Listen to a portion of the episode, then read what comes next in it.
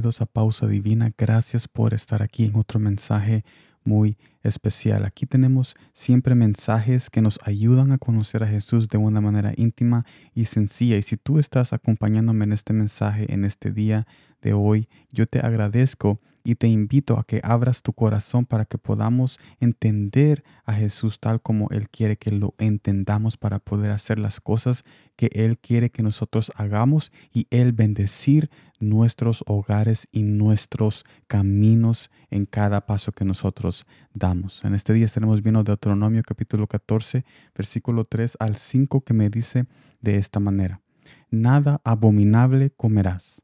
Estos son los animales que podréis comer, el buey, la oveja, la cabra, el ciervo, la gacela, el corzo, la cabra montés, el íbice, el antílope y el carnero montés. Aquí era algo que Jesús les estaba diciendo a ellos que no podían hacer. Él decidió qué iban a comer y qué no iban a comer. Entonces nosotros al ver este texto somos como confrontados en saber de que somos rápidos en olvidar con nuestro orgullo que no somos nosotros quien decide qué es lo correcto.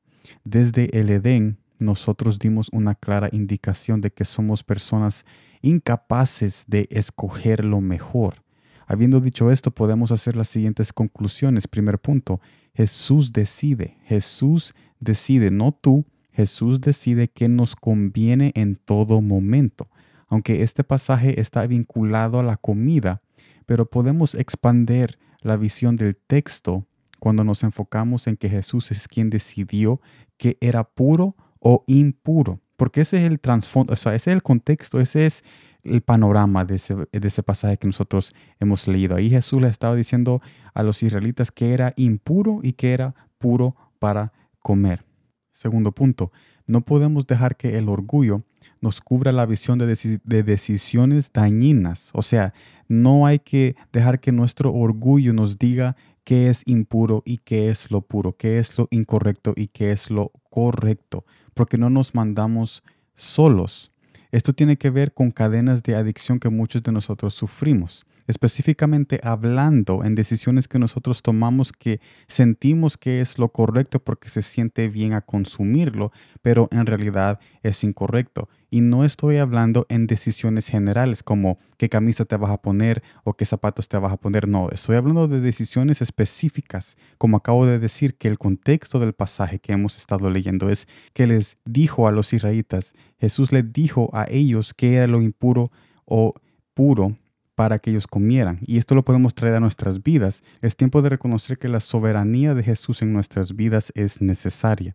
Debemos ahora acudir en esperanza en esperanza a lo que Él ha prometido hacer en nuestras vidas. Cuando nosotros le hacemos caso a Él, cuando nosotros dejamos que la soberanía de Jesús se manifieste y administre nuestro corazón, estamos actuando de una manera en esperanza, confiando de que cuando nosotros nos acudimos a Él, que cuando nosotros confiamos a Él, en Él, en su presencia y lo que Él está haciendo en nuestras vidas, en esas cosas que queremos tener y queremos consumir, pero él nos dice que no lo hagamos, aunque para nosotros se sienta satisfecho, pero estamos haciendo caso en esa manera y cuando hacemos eso, entonces estamos viviendo en esa esperanza que últimamente, últimamente vamos a ver esa esperanza vivir y manifestarse cuando veamos las bendiciones de Jesús en nuestras vidas. Pero tenemos que apartarnos de seguir haciendo decisiones egoístas contra nosotros. En resumen, para todo este mensaje, en resumen,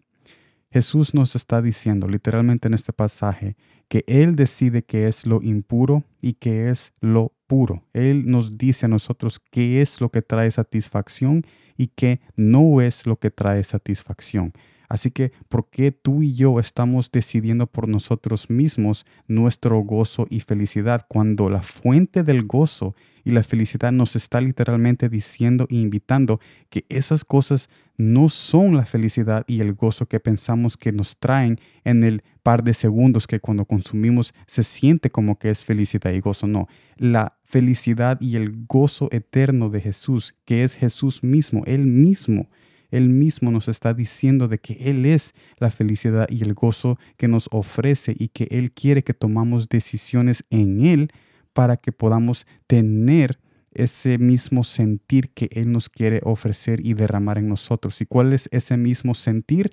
Ese mismo gozo que Él tiene, quiere compartirlo con nosotros. Ese mismo amor eterno, esa presencia quiere también derramarlo en nosotros y en nuestros corazones. Ese es el mismo sentir que debemos nosotros perseguir y no hacer nuestras propias vidas a como nos conviene, que nosotros pensamos que es lo correcto y después nos perdemos de esa esperanza y de esa salvación y de su presencia que de verdaderamente nos llevan a esa salvación y felicidad y gozo y últimamente la vida en abundancia. Así que yo te invito a que tú te enfoques en Jesús, en lo que Él quiere que tú hagas en tu vida cotidiana, para que en cada paso que tú des, en cada paso que tus familias y tus familiares den, tú puedas sentir la bondad y el amor y la presencia de Jesús en cada decisión y no trampas o engaños o abandonamiento o problemas innecesarios que nosotros pudiéramos evitar.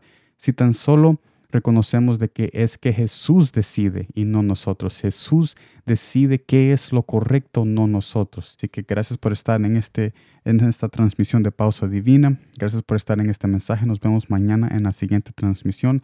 Y como siempre, gracias por el tiempo.